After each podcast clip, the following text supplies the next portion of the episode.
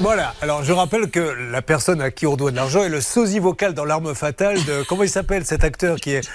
Joe Pesci, Ah c'est exactement ça, c'est son sosie vocal. Bref, nous allons savoir dans quelques instants, parce qu'avouez que là, quand on vous met ça sur la table, vous vous dites, ça y est, l'histoire est réglée. Il lui a dit, je t'amène la preuve de virement. Et l'autre qui dit, veux mon pognon. D'ailleurs, c'est devenu un tube de l'été que nous allons créer.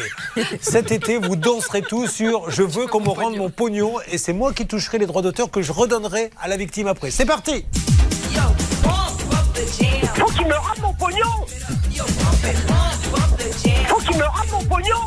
Ça marche bien, hein Faut qu'il me rende mon pognon Le faut qu'il me rende mon pognon mix. Faut qu'il me rende mon Oui, pognon non, c'est bon, on a compris. Alors, on va voir si le pognon a été rendu. Ne bougez pas. Alors Là, c'est vraiment Mister Suspense. hein.